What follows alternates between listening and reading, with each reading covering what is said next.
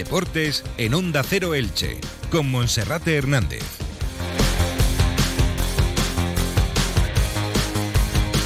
¿Qué tal? Un saludo, muy buenas tardes. Es la 1 y 20 y comenzamos en Onda Cero Elche con Marcas del Vinalopó con Radio Estadio Elche, con toda la información deportiva que nos ha dejado este fin de semana. En esta ocasión, con una de cal y una de arena. La buena noticia es la victoria del Elche Club de Fútbol ayer en el campo del Alcorcón por 0 a 2, quizá el mejor encuentro de toda la temporada como visitante. La mala noticia, la derrota contundente sufrida por el Club Deportivo Eldense ante el Tenerife por 0-3. Pese a todo, el equipo de Elda sigue protagonizando una excelente temporada. Les contaremos también hoy las buenas noticias que nos deja la nadadora ilicitana Ángela Martínez, que sigue nadando hacia los Juegos Olímpicos de París 2024 y como cada lunes también le resumiremos los resultados más importantes que nos ha dejado este fin de semana, así como también el resultado de la siguiente eliminatoria de la Copa de la Reina, donde el Atigo Club Balomano Elche tendrá que medirse al Oviedo. Comenzamos. En Elche, DV Jeans tus tiendas de moda hombre. DV Jeans, la opción perfecta para renovar tu armario con las propuestas más actuales. Moda urbana, casual, vestir, vaqueros, americanas, polos, de las mejores marcas. En DV Jeans apostamos por la moda, calidad y precio. Estamos en Elche Parque Empresarial, en calle Antonio Machado y ahora también en Carrús, junto Mercadillo Plaza Madrid. DV Jeans, llevamos tu estilo al siguiente nivel. Recuerda que los domingos abrimos en Elche Parque Empresarial.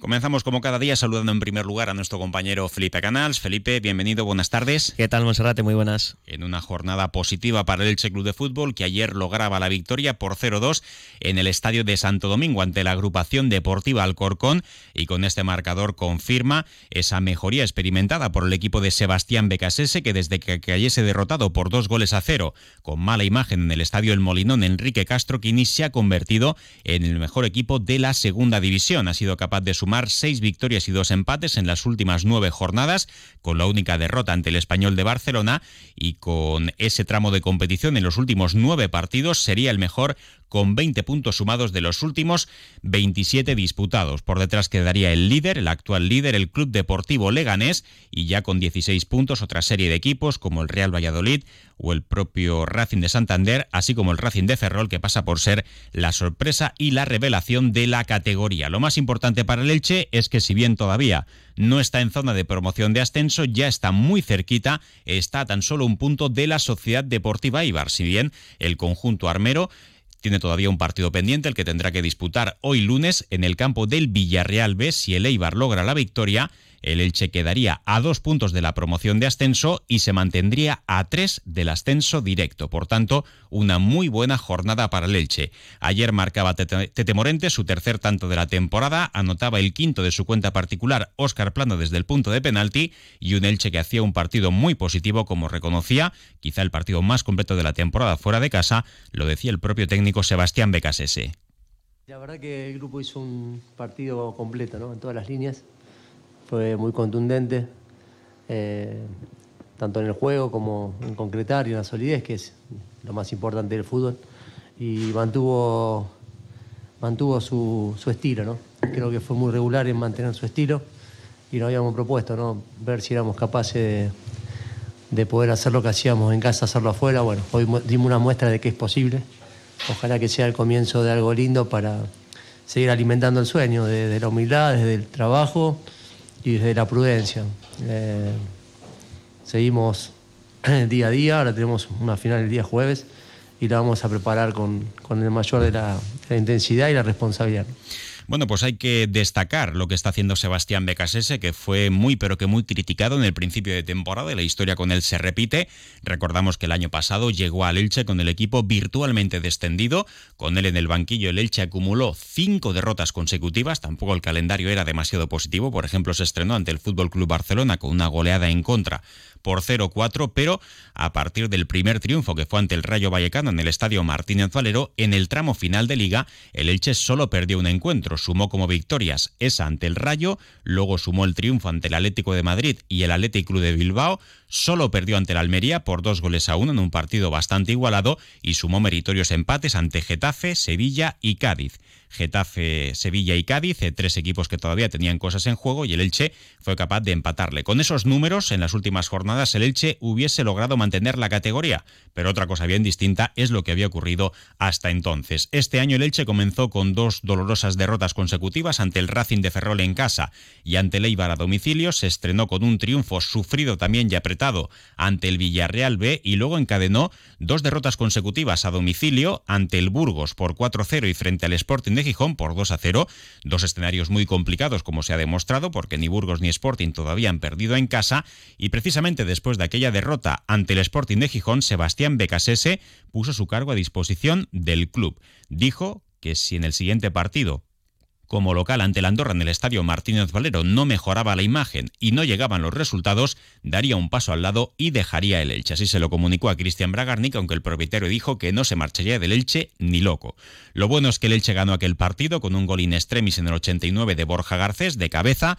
El Elche sumó esa victoria ante el conjunto del Principado, salvó la cabeza de Sebastián Becasese y desde entonces han transcurrido, contando ese duelo, nueve partidos, seis victorias, dos empates y solo una derrota. Ha como local en los últimos cuatro partidos de forma seguida Andorra, Tenerife, Zaragoza y Amorebieta, fuera ante Huesca y Alcorcón, dos empates ante el Dense y el Albacete, que no son partidos sencillos a domicilio, y la única derrota ante el Español de Barcelona, donde quizá el equipo pues no ofreció su mejor versión. Para cerrar la primera vuelta y este año 2023 queda por recibir en casa al Cartagena y al Club Deportivo Mirandés. Ahora mismo el Cartagena sigue siendo colista, el Mirandés es decimocuarto con 23 puntos y también habrá que jugar en el Estadio Carlos Tartiere frente al Real Oviedo, que está en mitad de tabla con 25 puntos y es un décimo en la tabla de clasificación. Y este jueves a las 8 de la tarde, el Elche afrontará la segunda eliminatoria de la Copa del Rey de Fútbol ante el Linares Deportivo. Le preguntaban también ayer a Sebastián Becasese después del partido cómo valora la situación clasificatoria. Eso es relativo, eso es. Nosotros tenemos que jugar, competir, definir un estilo y, en lo posible ganar. El fútbol es eso. Lo demás, esto es eterno, no va ni la mitad todavía. Si cada fecha vamos a estar viendo la tabla, nos vamos a volver locos. Así que eso es lo que menos me. Porque sé que es tan variable y tan, tan cambiable que no, no vale la pena. Eh, yo pongo la energía en, que los chicos se centren en lo importante, que, jueguen como jugaron hoy y que lo puedan sostener en el tiempo.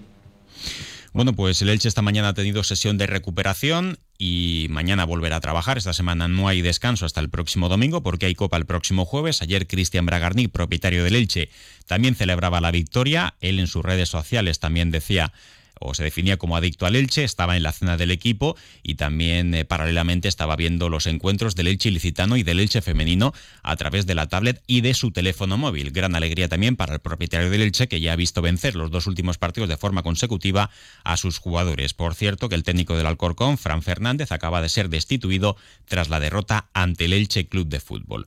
Veremos también cuál es la convocatoria del Elche para ese duelo frente al Linares. En principio, John Chetaulla va a seguir siendo baja, como también lo va a ser Raúl Guti. El resto a priori pues podrían estar eh, todos disponibles para ese encuentro y el técnico pues quedará minutos a los jugadores menos habituales. También vamos a ver si Alex Martín se recupera y también puede viajar con el equipo a tierras andaluzas.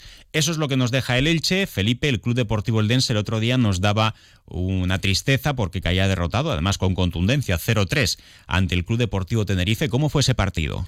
Bueno, pues el resultado la verdad es que fue bastante engañoso porque el Tenerife tuvo cuatro disparos a puerta y convirtió tres de ellos. El Eldense sí que dispuso de más ocasiones, pero la falta de acierto privó al equipo de Fernando Estevez de poder eh, arañar algún punto ante el conjunto canario. Un partido muy polémico marcado por una jugada en el minuto 46, en la última acción de la primera parte, donde el árbitro pitó penalti sobre el ex de Ángel Rodríguez, un penalti muy polémico, muy dudoso. Además, el jugador tinerfeño podía partir en posición de fuera de juego, pero el VAR eh, no lo vio así, consideró que era penalti y el Tenerife se adelantó. Y ya en la segunda mitad llegaron dos tantos más del conjunto canario, obra de Roberto López y Teto. A la postre, el Eldense que se quedaba sin sumar, aunque la buena noticia es que eh, todos los de abajo, menos el Cartagena, han perdido y sigue con siete puntos de margen sobre el descenso. Fernando Estevez, tras el encuentro, eh, decía que el objetivo del equipo de Elda es eh, llegar a los 25 puntos o superar esa cifra, la mitad de los necesarios para la permanencia en esta primera vuelta. Traza un objetivo claro que el pasar de los 25 puntos en la, en la primera vuelta y acercarnos lo máximo que podamos a esos 30 en la dinámica que lleva el equipo y evidentemente el partido y era un partido muy importante y cargamos pocas veces de presión a los jugadores, pero en este sentido sabíamos que, que nos venía un rival que no venía en buena dinámica, pero que eh, hoy ha tenido un acierto eh, extremo, por decirlo así. Eh, pasar hoy de, de, esos 25 puntos creo que era algo bastante positivo para conseguir ese primer gran objetivo, porque todavía quedaban 3-4 partidos para terminar la primera vuelta. Pues desgraciadamente el resultado ha sido el que ha sido. Engañoso. El Eldense decimoquinto con 23 puntos, un margen de 7 por encima de los lugares de descenso, mientras que el playoff está ahora mismo a 7 puntos para el conjunto de Elda, que este miércoles a las 5 de la tarde va a visitar la Rosaleda para medirse al Málaga. No va a ser nada sencillo superar a este rival, un histórico sin duda, y el próximo domingo a las 6 de la tarde visitará al líder, el Club Deportivo Leganés. Para el Elche, esta jornada ha sido propicia porque de los de arriba, de los cuatro primeros clasificados, ninguno logró la victoria y, eh, como decíamos, aunque el playoff, en caso de que Leibar puntúe hoy, seguiría estando a dos puntos, ya quedaría todo en un pañuelo, porque del segundo al séptimo clasificado tan solo habría eh, entre dos y tres puntos de diferencia. Así que eh, muy bien para el Elche, que debe seguir haciendo los deberes, tener los pies en el suelo y máxima humildad para el encuentro del domingo a las dos del mediodía frente al Cartagena en el Estadio Martínez Valero. Hacemos una pausa y continuamos.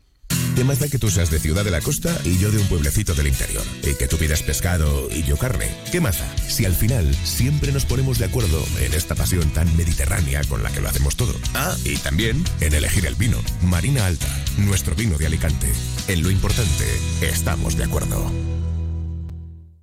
¡Ay, qué alegría! Mira que hacía tiempo que no cenábamos juntos. Los abuelos, el primo Luis que ha venido de Madrid, la tía Miriam y su novia, los niños por aquí corriendo. Cariño, habrá que sacar ya el panetone. ¿Panetone? Será artesanal, ¿no? Pues claro, del obrador de Raúl Asencio. Entonces, ya sí que estamos todos. El panetone artesanal de Raúl Asencio. Esta Navidad regálate compartirlo. Encuentra más información en raulasencio.es.